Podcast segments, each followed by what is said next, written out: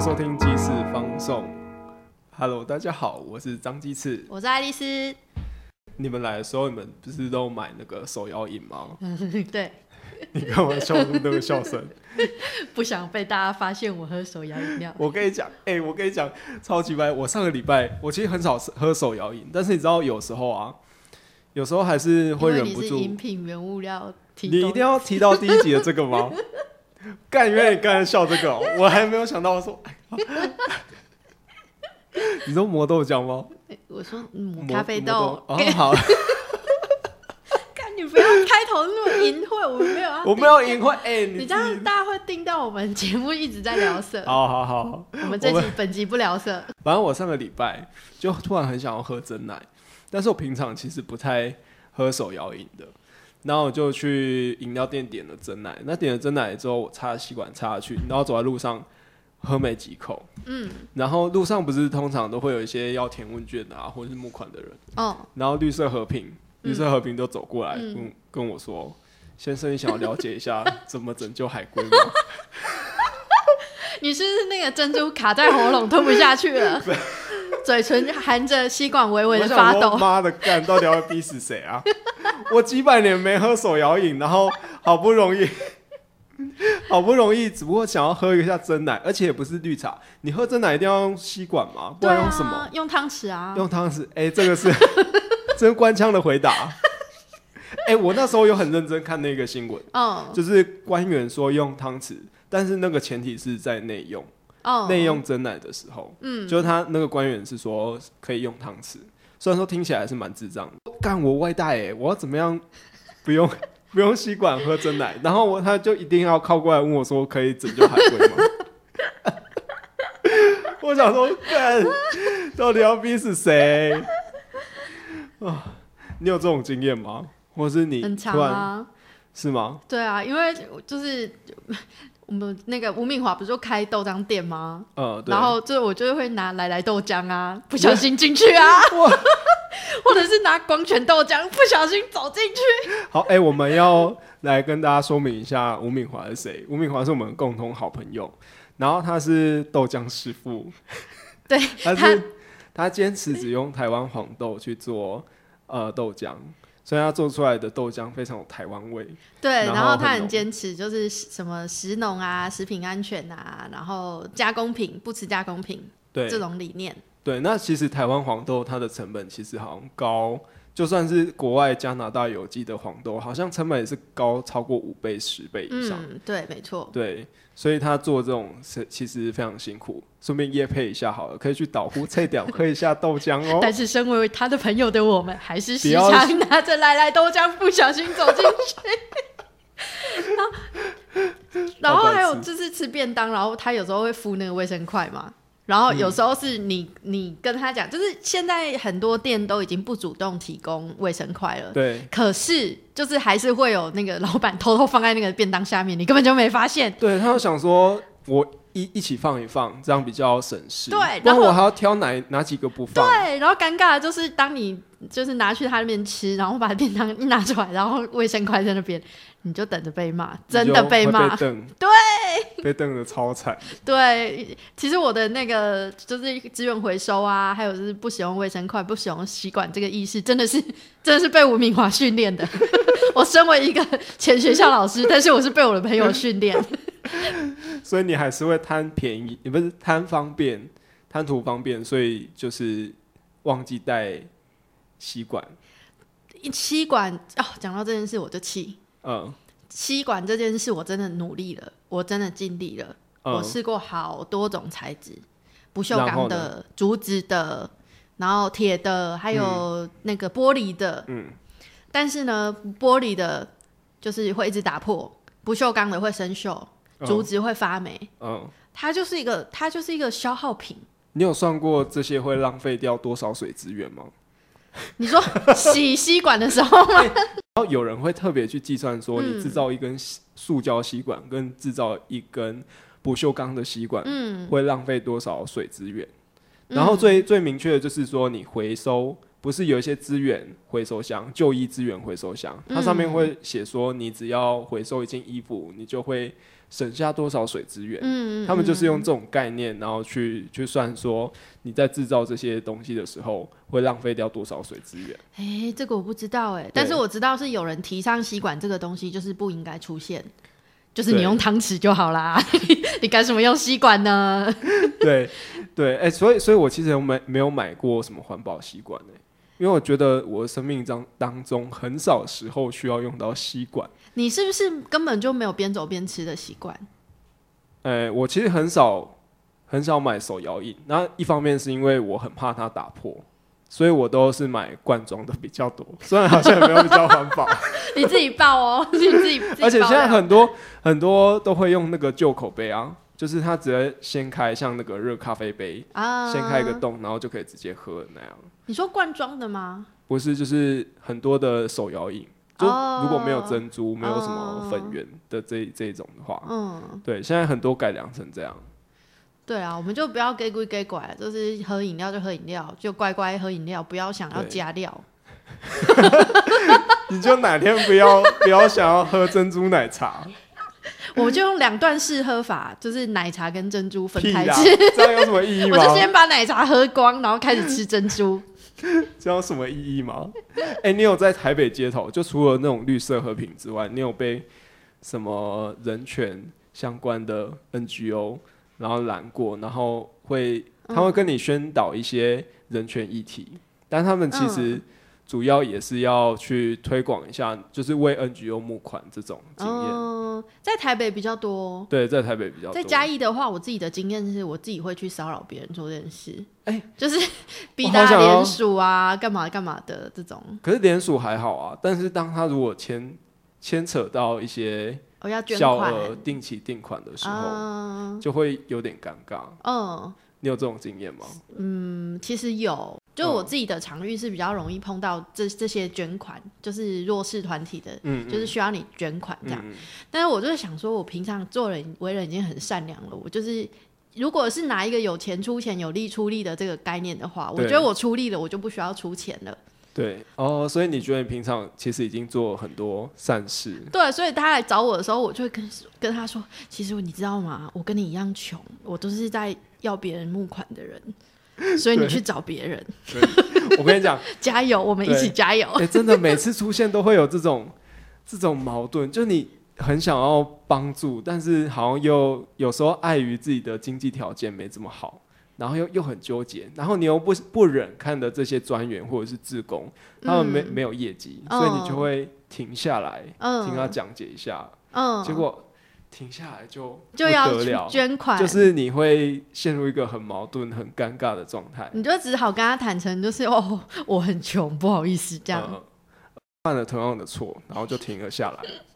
然后我发现到一个很细微的一些动作，哦，例如说我其实只是脚痒，然后脚就是扭了一下这样子。嗯，然后 你是说你被叫住，然后停下来吓到，然后脚没有，不是不是，他已经在讲解了，啊？但是我其实就是脚就有就是动了一下这样。嗯，然后他又想说我好像要跑走，然后他赶快他以为你要逃跑，对，他就赶快跨往上跨前一步，想要试图阻止我这样。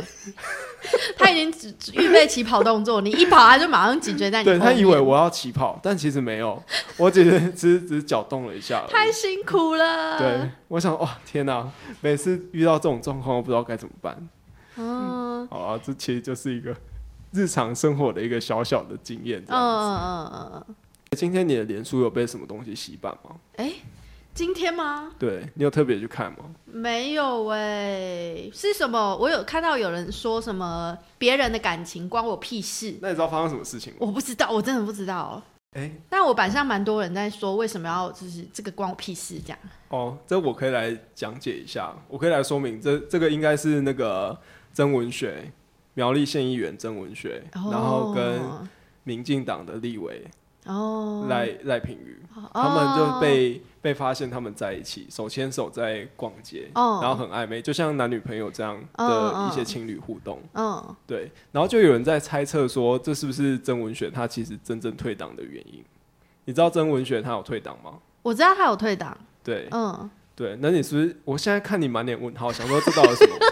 我知道我我依稀有记得他的脸，他就是是苗栗的吗？他是苗栗的，对对对。然后我有记得他就是那个被被一个国民党阿北就一直扯啊，在那个议会里面，好像为了直播还是什么，就是他们在争取一些权益的时候。哦，他们有互呛啊。对对对。但我觉得最好看的应该是云林，云林他们会快快要打。打架了，对对，他们就是女议员，对对，因那个她叫什么名字？一个女生，廖玉贤，对对对对对，廖玉贤，哇，她真是超恰的，对她真的是小辣椒，对对，超厉害，我超佩服她。哎，你说她退党的原因就是她跟赖品妤在一起，就很多人在猜测这件事情。啊，这件事情有什么好有什么好讲的？就是在一起啊，就在一起跟退党有什么关系？是不是觉得很奇怪？对啊，为什么？对，但其实他那时候真正退党的原因是因为他的那个黄国昌的录音档。露出嘛，哦，就是被爆料哦。哎，你真的是政治线的。你现在在看我，你在讲这些话，我就是一脸茫然。你现在对我看你一脸茫然。那你会因为这些题材而兴奋吗？我很喜欢看这些，例如说，就是你看到某一些被爆料，然后或者是 有时候哇，终于看到这些真面目了。那例如说，你之前那个黄国昌，他被爆料说，嗯，那个反正我。那个配票单一下去的时候，看那个票开出来会怎么样？嗯，这种就说哇，就说一些很狂妄的话。对，黄国昌会讲出配票单呢，你想都没有想过。你是说他一个很公平正义的形象，然后结果讲出配票这种事？对，就是你平常之前在看他在咨询台上面的时候，都非常的严厉，然后非常。具体的拿出一些证据在指控这些官员，或是认为他们要怎么改进的时候，嗯，对，然后一直逼问人家，然后呢，然后呢，结果这样的人居然会讲出配票单这种很很荒谬的事情。哎，我知道你兴奋的点在哪里了，因为你之前是不是在那个国会当助理？哦，对，我以前在。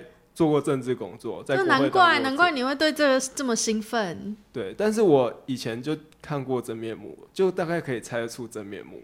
哦，因为毕竟你在那个工作场域里面嘛，就是他们在玩什么把戏，大概都知道。只不过这一次这么血淋淋的被揭露的话，就哇哇，越来越多人知道。录音档泄密这种事情，不是只有黄国昌，就连川普都有。嗯嗯嗯。可是你是没有听过这件事情。你可以讲，你可以讲，我可以学习。没有没有，因为我相信很多那个听众朋友，他一定也没有不知道那个 一头雾水。对，川普的那个录音档的泄密的问题，甚至他有他家族的成员，就是把他们家族的一些秘辛，还有川普的一些秘密都写出来，出成一本书。哦，对，川普的子女，所以他应该要叫川普叔叔，或者是就反正就叫 uncle。嗯嗯嗯。那他要出了一本书，叫做《永不满足：我的家族如何制造出》。世界上最危险的人哦，他直接指控自己的叔叔阿贝，dangerous，对，而且还出书，对，然后他们还就是偷偷录音，偷偷录音的，就是在川普不在的时候偷偷录音，然后就是要公诸于媒体这样子。哦，可是你看川普有怎么样吗？川普好像没有怎么样，他说，对我甚至不知道这件事。对，就川普，我想说，反正他都已经摆烂这么久了。嗯，反正又没没差，反正他他的形象就是非常直眼嘛，会讲出一些很他就是狂人啊，所以没有人会在乎他再讲出什么很狂的话。对，就算这些秘密大家听到只会兴奋而已。对，这些秘密被爆出来之后，好像大家也好像可以预知，又不是什么大惊小怪的事情。对。可是当这个这个言论或这件事情发生在一个他平常就用很高的道德标准来要求别人的时候。嗯，哇，这件事情不得了哎！你看，从黄国昌的这个泄密事件，他就一定要你真的很认识他，你一直讲，我等下被肠粉出征，我们被肠粉出征怎么办？好，你再不然你再讲一个其他人，其他人讲一个其他人哦，对对对对。哎，我如果要找川普相似的，我比较好找。哎，好像是如果是王世坚，王世坚 vs My Dead Body 那个吗？对，没错。他是我就是仅有记得的那个政治人物。对，哎、是不是他很很容易被人家记得啊？其实我蛮喜欢他的耶。我觉得他超酷的欸。我我之前跟就是在一个一男的朋友聚会的时候，嗯嗯，然后我就曾经跟一男说，如果男如果就算没有办法当到川普那样，你要当王世坚。就算没有办法当的像川普那样，至少要当王世坚。请问川普跟王世坚他们哪个共通点？对 就是他们讲话都很狂。讲话嗯很狂之外，他们并不是就随便乱讲。例如说，川普他之前在选举的竞的竞选的那个承诺，他就说要在美墨盖一一座边城墙，城墙，嗯，边界盖。他真的，盖了。他真的盖了，然后还叫墨西哥要付钱。对，哎、这个是气死大家对哎，气死这而且这些人权团体哎。真的盖哎，而且还叫墨西哥付钱，对，真的，这很屌哎。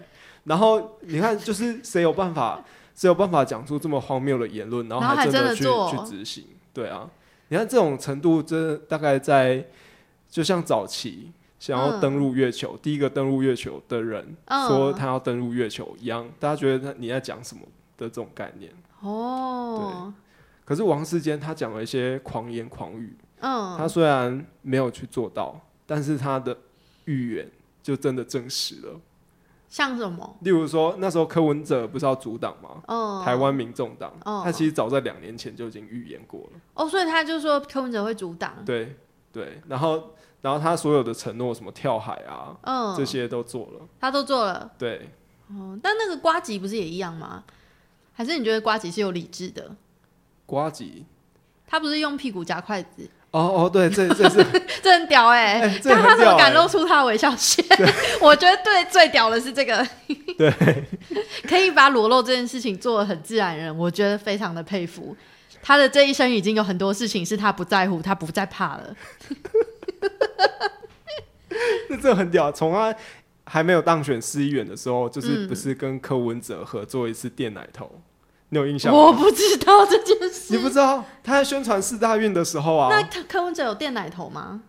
没有，就是瓜吉，哦，瓜吉要垫奶头，他垫自己的奶头。对他拿那个电蚊拍嘿垫垫奶头，嘿，对，这不是 YouTuber 的行为吗？啊，他他啊他本来就 YouTuber 啊他本来就啊他那时候还是 YouTuber，虽然说后来当了市议员，他也是 YouTuber，呃，还是干了一样同样狂的事情，我喜欢他，我喜欢他，对很好笑。对，反正从呃从黄国昌的这个事件，然后你看对比川普，或者是对对比王世坚，嗯，你就说会觉得说，诶，为什么会有一个人会把道德标准摆得这么前面，然后最后这个形象破灭了？嗯，然后如果有一些人看不清的话，就会觉得说，就会觉得说，诶，怎么会突然转了一个这么大的弯？是发生了什么事情？这样子，嗯，对你有没有见过这种人，或者是你自己有曾经发生过这种事情？我觉得你刚刚讲这些情况都是他们原本就是那一类的人，只是为了要在那个位置，或者是为了达到某些目的，他请了公关公司来帮他。因为公关公司都出现了，对啊，就是它是一个需要行销的东西。对，然后他他要确认他的品牌形象嘛。嗯嗯嗯，对，然后我觉得这这个东西都是包装上去的，可是，它的本质并没有改变。就它本质一样，对，但就是王世坚。对对对，但我我如果拿我自己来讲的话，就是我没有钱请公关公司，就是我一个人他不太可能有那个余力，就是如果他没有任何资源的话，嗯他不太可能有余力说他底子骨子里是一个人，然后但是他外在是另外一个形象，可是大部分的人不是都这样吗？除非他是在一个位置上，然后那个位置有什么权利可以让他运用，他才可以正确的去确立自己的那个形象啊。哦，我跟你讲，其实也没有。这个世界不是这样运作的吗？对，哎、我跟你讲，我跟你分享一个，因为我之前我之前有经营一个 YouTube 频道，哦，然后那个 YouTube 频道就是拍了很多片，哦，可是也会在里面晒一些内容，有一些知识性的内容这种。嗯。然后有一次我就跟地方的一个文史工作者嗯。合作，嗯。我就想说用一个比较有趣或者是有点强、有点北气的方式来呈现这个地方的历史文化这样。嗯，然后就去找他谈，然后说哦好啊，这个地方可以借你们使用，但是我不要入境。嘿，他说你们太强了，他有包袱。对，有包袱。那他们本来的形象就是一个很强的人吗？不是，但是对，但我想说，用这种方式好像可以让更多人看见，为什么可以？为什么不考虑一下呢？哦，所以你很在乎，就是这一，就是你在认识人的时候，你很在乎这个人他原本的样子是什么？呃，也不会，但是当他当他这样说的时候，我就会有点受伤。哦，你被拒绝了。对，我想说，哦，原来我这种可我这种形象会被人家拒绝。其实你也不是特别强啊。可是，在在拍那些影片的时候很强，我都可以把它弄得北气。哦，所以他们就不喜欢他们自己的这个形象。对。哦，可以理解，可以理解。我自己的话，你刚刚问说我有没有这种经验，就是我可以分享一件事情啊，就是但是不是这个，就是我对某一件事情的看法，我觉得产生了很大的转变，很大的转变，很大的转变。然后这件事情对我来讲，跟跟初夜，初夜 有这么夸张？我觉得是完全影响了我对这个世界的看法。嗯。就在那个当下，我可以理解说，呃，理论是理论，我们所谓的美德是美德。可是，当你真的切身的去遇到那些情况的时候，比如说你真的在那个位置的时候，你为什么会会这样做？哦，就是你就就像你讲，换了头脑，换了脑袋。对对对，但是 我我在讲上小。换了位置，换了脑袋，换了头脑，换了脑袋，对，换了位置，换了脑袋。我我我要讲的是我相反的，嗯，就是我在成长的过程当中啊，是被港片喂大的。港片，真的吗？你说周星驰那些？对，然后赌神系列啊，然后什么兰桂坊，什么什么姐十七姐这种这种呃打斗片，然后里面都会出现一些情节是。以这个人他欠了高利贷，或者是他就是惹事了，然后被断手断脚扔到街上当乞丐。对，所以我小时候对于乞丐这件事情是存有非常大的恐惧。在我小时候是在夜市里面可以看得到很多乞丐的，就一条路可能会有三四个乞丐。嗯嗯。然后爸爸妈妈都会跟你说，就是这个后面都会有一个集团。然后呢，这些乞丐他们就是因为去借高利贷欠钱，然后就被断手断脚、切断手切断脚，然后被弄瞎，然后丢到那边去，然后为那些讨债公司赚钱。呃，在那个当下会觉得是一种。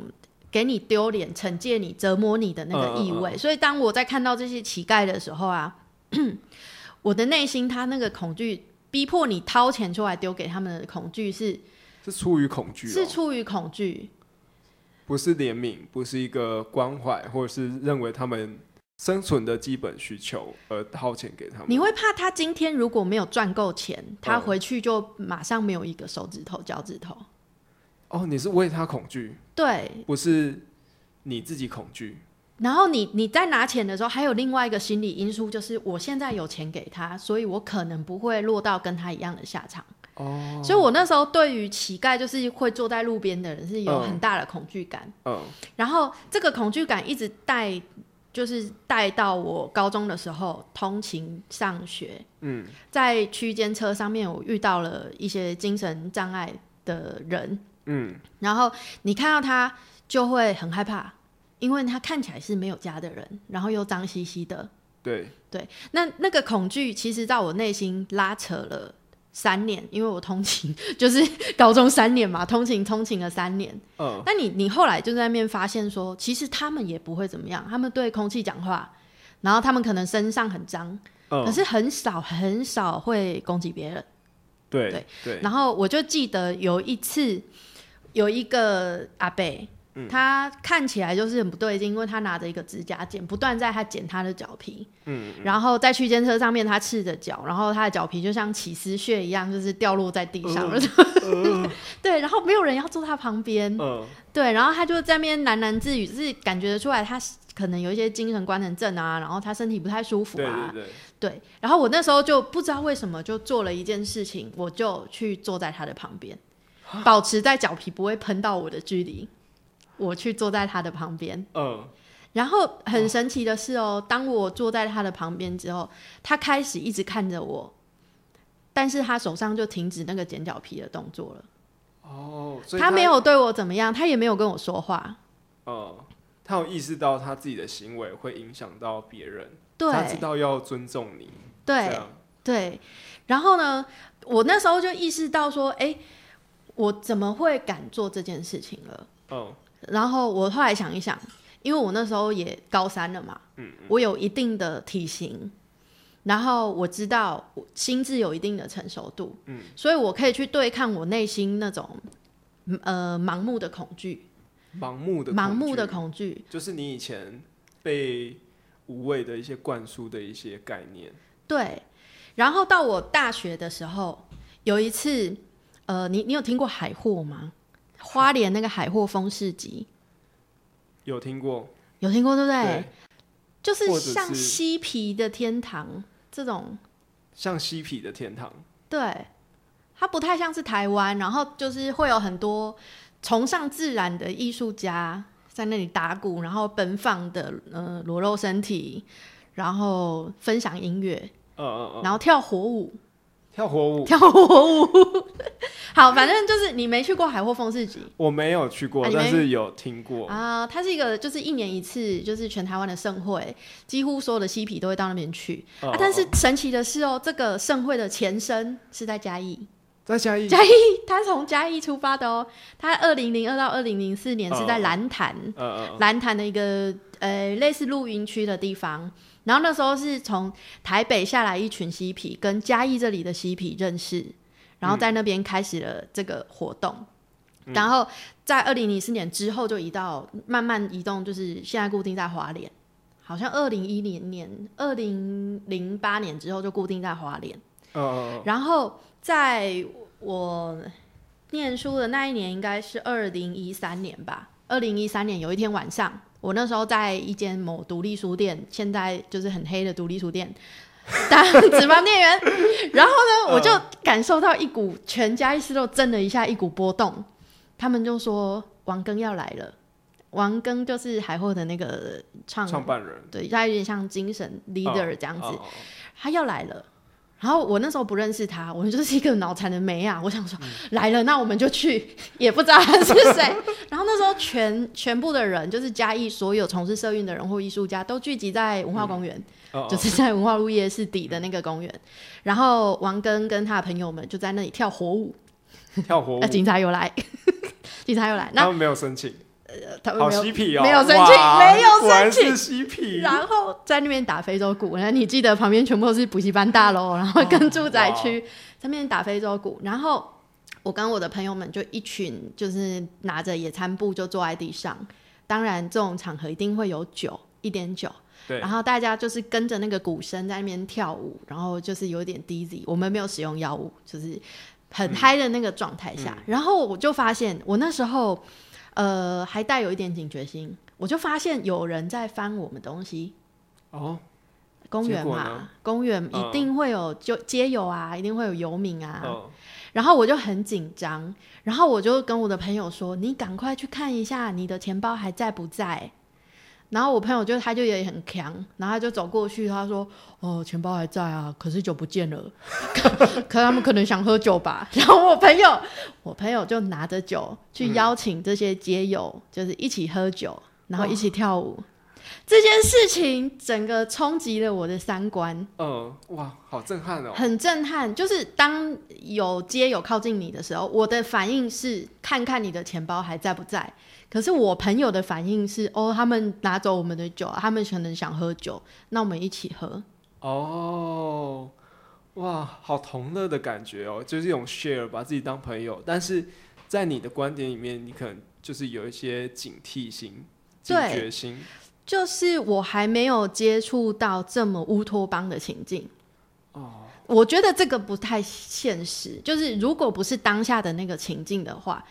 在别的情境，我可能还是会很紧张。嗯，可是我会在那个情境反省自己，是其实如果当那时候是我的钱包在那边啊，我那么穷，我里面可能也只有一两百块。嗯，那我会一两百块的话，它其实就是一个小额捐款的钱，就是回应到你刚刚讲的。那你会不会愿意？哎，如果有人想要跟你分享你的钱，你会不会愿意给他？那你买了酒，你在公园就是坐着喝，旁边的人也想喝，你会不会给他？嗯。哦，哎，这是蛮值得思考的哎。对，那我真的在想啊，我那时候是因为我我后来想，我为什么会有那个反应，真的是因为我当时还是个大学生，我拥有的太少，我觉得我没有大方的本钱，是拥有的太少的关系吗？就是那一两百块，可能是我一个礼拜的饭钱。哎，有可是有可能，可是可是当哪一天你就算好天讲天龙人好了，不要讲有钱人，好。讲到讲天龙人，他可能真碰他一下，他可能真的是会马上抓狂，对，或者真的马上报警那样。对。对啊，所以这个也好像也不能说呃是拥有多或拥有少的这种嗯。这种概念，应该是比较像也对。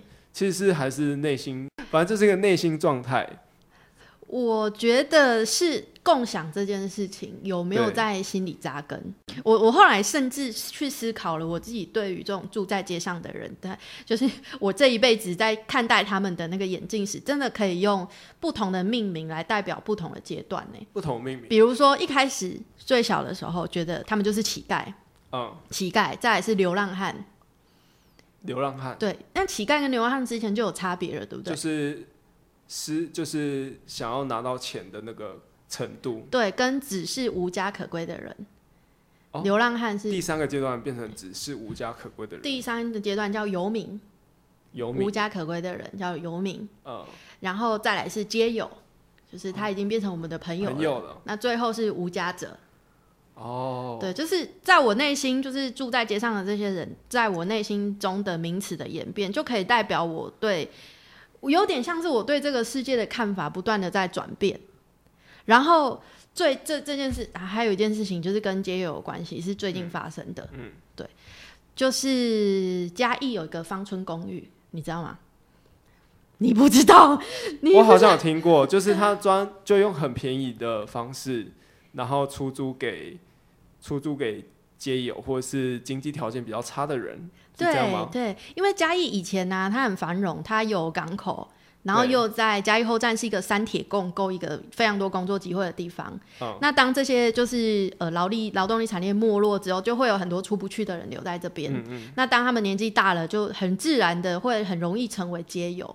或者是一些收入不是很稳定的人，那芳村公寓以前就是租给外来的工人住的地方，那现在呢，就有点像是长照老人中心，它里面就是收纳了非常多的街友，有精神疾病的，然后有非常年纪非常大的，那通常他们会在冬天的时候入住，因为冬天嘉义太冷了。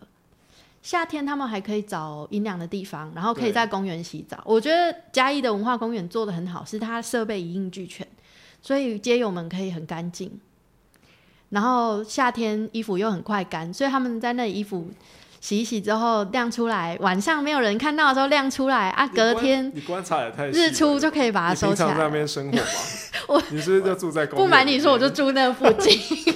还是你就直接睡在公园？他们还会牵着一个脚踏车，然后就把没有干的衣服晾在前面的菜篮，然后干了就是在穿到身上，所以你不会觉得它是街友。嗯嗯嗯。对，然后因为呃文化公园附近就是文化路夜市嘛，然后我常在那附近吃东西的时候，会看到一个阿妈，年纪非常大，他嗯不不能说阿妈，像阿昼，嗯，就是他的年纪已经是老到一个你觉得他应该可以在。安养院好好，安养天年的那种年纪，可是他在街上捡破烂，然后帮夜市的小贩扫地，就是整理环境，他就是驼着背这样。然后我曾经在夜市吃东西的时候，想要请他吃饭，因为就是出于一种就是哦，觉得哦这个年纪根本就是我做的年纪，然后我想请他吃饭。嗯，然后呢，我就问了那个真正的海产粥的老板娘，我说啊，不是，是阿信鸡肉饭的老板娘。我就说，哎，那个啊，奶奶，就是有没有我请他吃东西好不好？就是你，你可以多准备一些东西给他吃。然后看起来那个老板娘也认识那个奶奶，嗯，然后他就说没有啦，他他只吃特定的东西，然后他他其实没有什么问题，就是你你不需要特别请他吃东西。那我常常看见他，那后来我让我觉得很感动的是。我最后，我最近看见他是看在那个芳村公寓在台湾的故事，在拍摄芳村公寓的时候的特辑，就是这个节目特地去公寓请了长辈们吃年夜饭。我在那个地方就看见了那个阿妈。哦，所以他还是有一群朋友，或者是就真的是他在那个地方就是一个，就像那老板娘讲的，他其实把他当成一般人这样子看，他没有什么问题，就是他只吃特定的东西，就跟一般人一样会挑食。对，对他那他可能经济条件，或者是他可能家庭就是没有地方可以去，可是他在冬天的时候，在这整个城市里面是有一个地方可以让他用他的劳力去换取他栖身的地方。哦哦哦。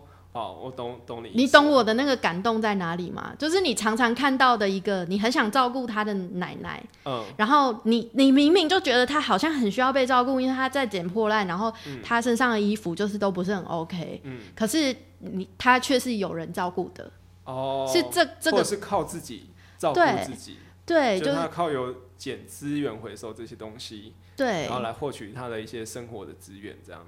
对对对，我就我会觉得，在我生活的这个城市里面，就是有有有这样让大家可以共存的空间。对，但是我觉得这个是我成长到一定的年纪，我才看得到的。哦，就不是你小时候在定义乞丐或者是流浪汉对的那个。我现在在街上看到，就是这些就是无家者啊，或者是街友啊，我其实就会把他，我对他们的印象就会直接把他跟这个阿妈联想在一起。我不会把他当成是一个借高利贷之后被断手断脚的人，或者是他一定是自己不上进这种以前的刻板印象，我就会把他就是当成另外一个也是在城市里面生活的人。然后你甚至已经不是可怜他或恐惧型，就是恐惧，然后掏钱出来这种这种方式去跟他相处。就我觉得大部分的人还没有。大部分的人是没有余力做到这样子的。虽然以我，虽然你会觉得是我天真的看待世界的眼光，嗯，我觉得大部分的人他他会，你觉得他言行不一致或前后不一致，一定是他本身的值产生了，因为什么事情产生了什么改变。哇，你要帮博爱的想法，你要帮他补脉络。我不想要帮谁补脉络，你觉得干你屁事？关我屁事。我还比较 care 海龟。我非常可以理解，在这里呼吁那个绿色和平组织，张清志就是一个不在乎海龟的人。我很在乎海龟，干。我就是之后都用汤匙喝珍珠奶茶。对对，一定要随身携带汤匙在身上。对，好了，我们今天讲了很多脉络化的东西，或者是去脉络化的东西，常会。因为一面，然后少看了很多的事件，嗯，或者是少看了很多的细节，好吧，今天就先到这样喽，拜拜。哎，不是，你不是要讲一下我们今天的主题是什么吗？我们今天的主题时空。我们在我们今天的主题原本是要讲，就是一个人会不会因为他呃所处的位置或者是时间的过去而造成改变？那有时候这个反差会差到说，你觉得他很像时空旅人？可能是不同时空的人正在扮演他现在的角色。不会，我觉得我没办法。就像天冷一样，我们要讲天冷了。我们没有办法讲天冷，因为看不懂。对，我们看不懂天冷。我只看得懂两次，我只看得懂前面跟后面，跟各位听众分享。所以我们没有办法讲解。不要装懂，不要天，不要分享天冷的。好好，嗯，我觉得我们今天的内容就是跟天冷蛮像的，哎，不像，一点都不像，好不好？我们今天没有 聊，请各位观众自己帮我们补脉补脉络，没有脉，请给我们一个台阶下。对天冷没有脉络。好啦，拜拜，我是张鸡翅。好啦，今天就这样子，我是爱丽丝，大家晚安，拜拜。